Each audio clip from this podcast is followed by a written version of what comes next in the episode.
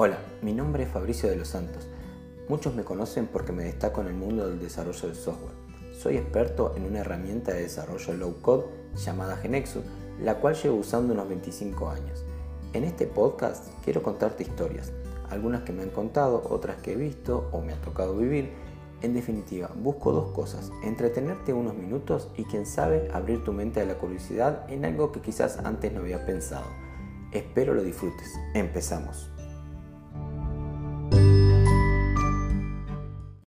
Hola a todos, bienvenidos al decimotercer y último episodio de la primera temporada del libro El Momento Perfecto de mi autoría. Muchas gracias por haber estado allí durante todo este podcast. Y en el episodio anterior hablamos de la gimnasia mental, de cómo preparar nuestra mente para conseguir nuestros objetivos. Y hoy lo que le quiero hablar es de justamente de ese paso que tenemos que dar, de ser proactivos y de tomar acción. Y para eso les quiero comentar algo que me pasó a finales del año 98, cuando hacía un año que trabajaba en una empresa y un día este, reciben una llamada de una empresa relacionada que necesitaban a un profesional para ir a implantar un sistema durante seis meses a Venezuela. Y bueno, básicamente a mí me interesó muchísimo la oportunidad, pero eh, no era yo el primer candidato en la lista. Había dos personas que estaban con más antigüedad en la empresa, más experiencia, y entonces me quedé a la espera. Resulta que ninguno de los dos, por distintos motivos, pudo ir.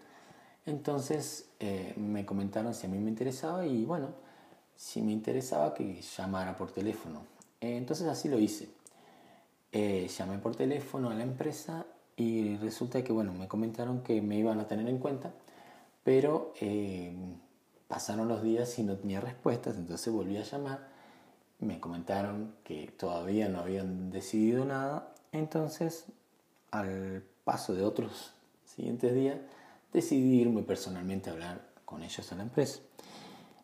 Entonces, cuando me presenté allí, eh, me comentaron de qué se trataba, cómo era el, el proyecto todo lo demás, pero que tenían a otra persona, digamos, eh, como principal en la lista que ya le, le, habían consultado. Bueno, me fui para mi casa eh, viendo que la oportunidad quizás no era para mí, porque, digamos, ellos ya habían tomado la decisión de, de llamar a otra persona. Resulta que al lunes siguiente recibo una llamada y me dice que prepare las maletas que me voy para Venezuela. De verdad que me quedé muy contento porque, este, digamos, después de tanto insistir, eh, se me había dado la oportunidad. Y ahí, bueno, me cayó un poco la realidad, ¿no? Eh, me iba a enfrentar algo totalmente desconocido. Pero ese es el, el principio de la historia. Resulta que el día del viaje cuando estoy subiendo al avión, me toca sentarme del lado bien delante del doctor Jorge Valle, al cual se me ocurren esas palabras, en ese momento le digo, me voy a sentar delante del futuro presidente del Uruguay. Él me sonríe, el avión despega, cuando sale el anuncio que si quería podíamos desabrocharnos los cinturones, él me golpea el hombro y me dice, ¿por qué pensás que voy a ser el futuro presidente del Uruguay? Y ahí eh, se me vino a la mente, digamos, la por qué me había surgido esa, esa frase y le pensé a, comentar, digamos, mi idea, digamos, de que, bueno, en ese momento el Uruguay estaba, digamos, había un, un crecimiento grande del partido de izquierda, Jorge Valle era del partido de derecha, y entonces, según mi análisis, en ese momento dije, bueno, eh, para mí era algo que mucha gente lo, pensaba, pero eh, que seguramente el partido de izquierda eh, iba a ganar en primera vuelta, pero en el balotage él se iba a poder este, asociar, digamos, con los del partido de derecha y seguramente iba a ganar. Pero antes de eso, le había comentado que él y probablemente iba a ganar las internas de su partido. Ni siquiera eh, había, ni siquiera habían sido las elecciones internas. Eh, él, en ese momento, Jorge Valle, además de, de, ser una persona que, bueno, que era abogado y que, bueno, que, que ya venía hace años de la política, en ese momento este, Jorge Valle y, y yo éramos unas personas de igual, con iguales chances de, ser presidente de la República, salvando las diferencias, claro. Pero bueno, no sé, eso fue como que me surgió a mí, digamos, ¿no? Es como una lectura, sinceramente, digamos, no lo pensé mucho, no fue una acción, digamos, planeada, me surgió en ese momento, digamos, ¿no? en, ese razonamiento que hice en ese momento, porque jamás pensé que me iba a encontrar a Jorge Valle en, el avión. Entonces, estuvimos viajando durante esas seis horas conversando todo el tiempo este, de, bueno, de lo que yo iba a realizar en Venezuela y bueno, le comentaba que iba a implantar un software que eh, un software que era realizado por la empresa Genexus, él me comentó que sí, que conocía la empresa y que en, en ese momento la empresa, digamos, no tenía la trayectoria que tiene hoy, digamos, pero era software uruguayo y bueno, estuvimos mm, hablando todo ese tiempo de lo que es software, de lo que es el, el cómo veíamos yo en mi, postura, el Uruguay del futuro y, y, todo ese, tipo de cosas.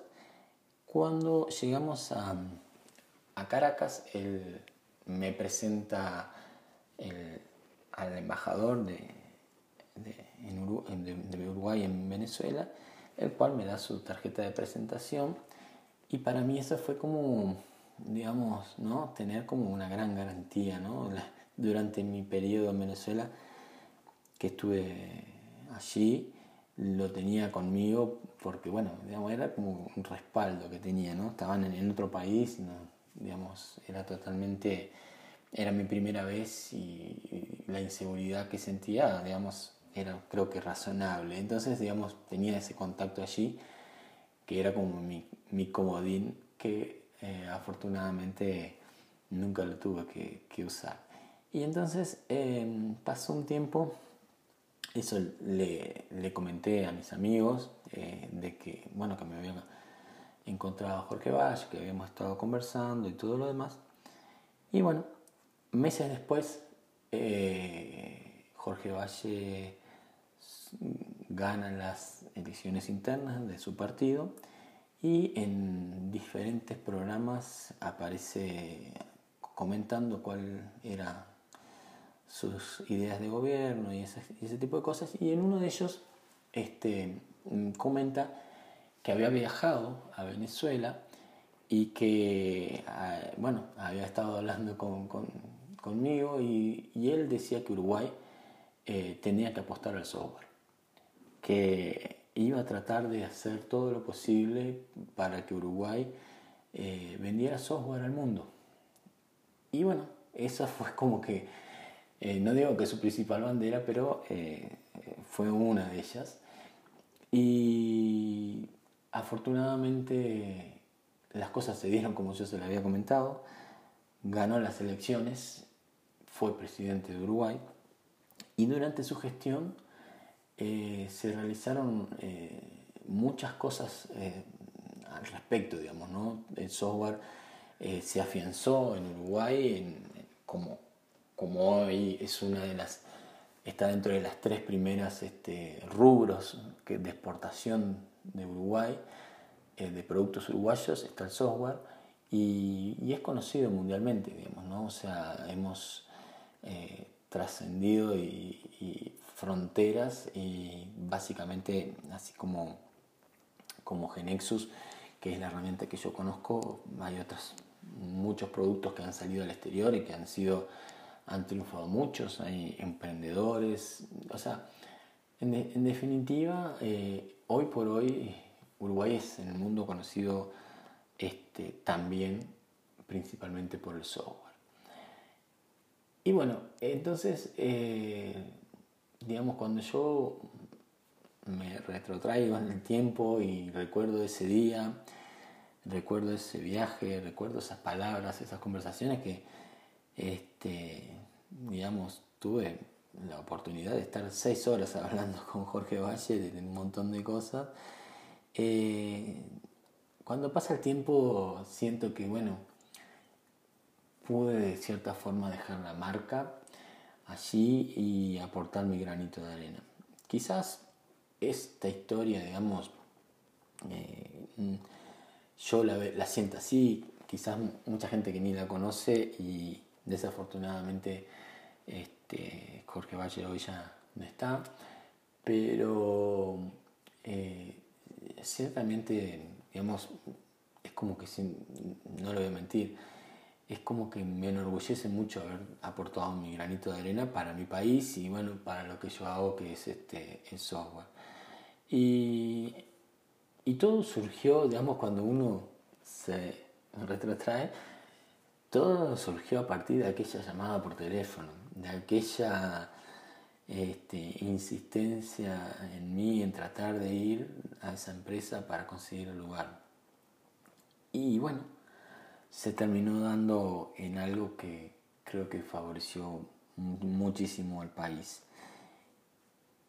Y la historia, digamos, continúa, porque luego en, mi proceso en Venezuela, que finalmente al terminar el proyecto eh, me dieron la oportunidad de quedarme allí, y bueno, y fue unos, años muy lindos eh, de mi vida porque mm, eh, además de un, pueblo muy, muy gentil y pasar, la verdad que creo que, eh, no sé, digamos, dentro de las cosas que he vivido, este, lo sentí, el día que tuve que partir de allí, sentí una tristeza así muy grande porque lo sentía parte de mí.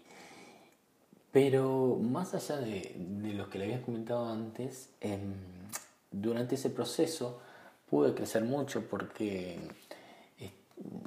estar en el exterior, digamos, y, arrancar, digamos, desde, desde cero allí, pude realizar, digamos, distintas actividades, entre ellas armamos un equipo de trabajo muy, muy lindo, donde de cierta forma creo que mm, personalmente crecí muchísimo por poder este, estar liderando un equipo de trabajo donde éramos muy, eh, nos complementábamos muchos y hoy, digamos, cada uno individualmente de aquellas personas que tuve la, la oportunidad de contratar para armar ese equipo de trabajo se han desarrollado profesionalmente muy bien. Entonces, este, ahí, ahí está el, concepto de dejar la marca, no en el hecho de decir propositalmente quiero hacer marketing, quiero dejar mi marca, sino que digamos, las cosas uno se va dando y, cuando va actuando con profesionalismo y cuando va actuando con ganas, este, va influyendo en las personas y las personas van influyendo en uno mismo y van transformando este, digamos, nuestro ser.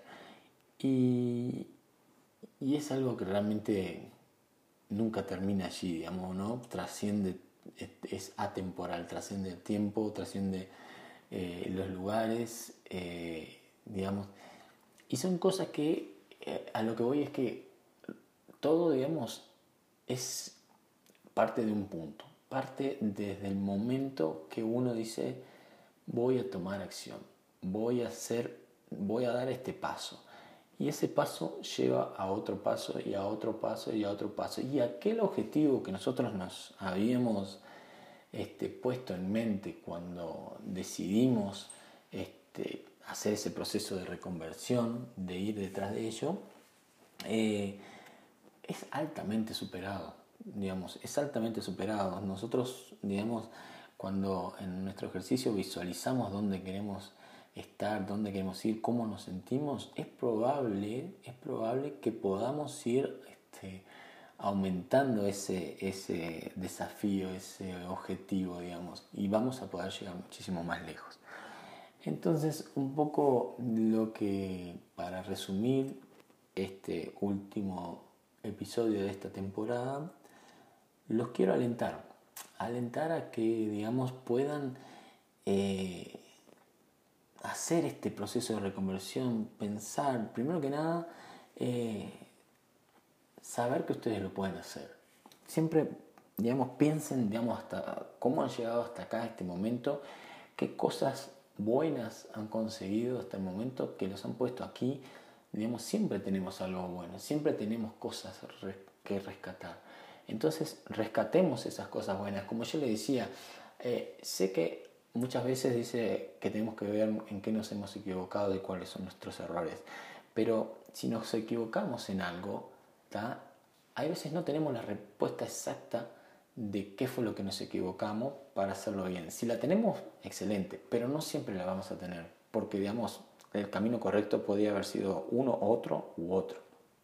Pero lo bueno, sí que lo hicimos y sí que lo tenemos claro. Entonces, si estamos en un proceso de reconversión, que queremos hacer algo y diferente, tenemos que ver qué cosas hemos hecho bien hasta ahora, o más que bien, que nos han dado resultado hasta ahora y que bueno, cómo podemos reutilizar eso que nos ha dado resultado para nuestro nuevo futuro. Entonces, este, obviamente no, no dejar de lado de visualizar los errores, claro, pero rescatemos lo positivo también, rescatemos lo positivo y tratemos de con eso y reafirmando a cosas, aquellas cosas que debemos mejorar, realizando nuestro mapa mental de qué puntos tenemos que tocar, dónde tenemos que corregir, eh, dónde tenemos que este, reforzar o dónde estamos bien y que bueno, cómo podemos estar mejor. Eh, reforzando todos esos puntos, preparando nuestra mente para este nuevo este nuevo desafío, eh, ir adelante. Ir adelante y ser proactivos. Ser proactivos, tomar acción, decidirnos y decir, bueno, lo voy a hacer de esta forma. Y van a dejar la marca. Sin proponérselo, van a dejar la marca. Así que eso es, digamos, lo que más va a quedar de nosotros en aquellas personas que hemos convivido y bueno, independientemente que nosotros no lo sentamos así, digamos, este, de que, que capaz que para nosotros a veces no nos cueste eh, nos cuesta darnos cuenta de, de que hicimos eso, eso es un efecto secundario y bueno de lo que vamos a hacer. Cuando nos enfocamos en hacer lo que debemos hacer para conseguir nuestros objetivos. Así que te motivo a eso, trato de, invito a, que realices el proceso de reconversión, te invito a que busques en mi página web fabriciolosantos.com el libro, lo reserves, así te, aviso cuando salga online. Estar dentro de pocos días. este podcast ha ayudado mucho para refinar esos detalles que, no, que nos estaban faltando. Y, bueno, en los próximos días va a estar online. Te agradezco muchísimo por haber estado ahí a lo largo de todos estos episodios y, ojalá que, bueno, que realmente esto te, ayude y un día eh, me puedas contar cómo te fue con ello. Muchísimas gracias y bueno, nos vemos en la próxima oportunidad.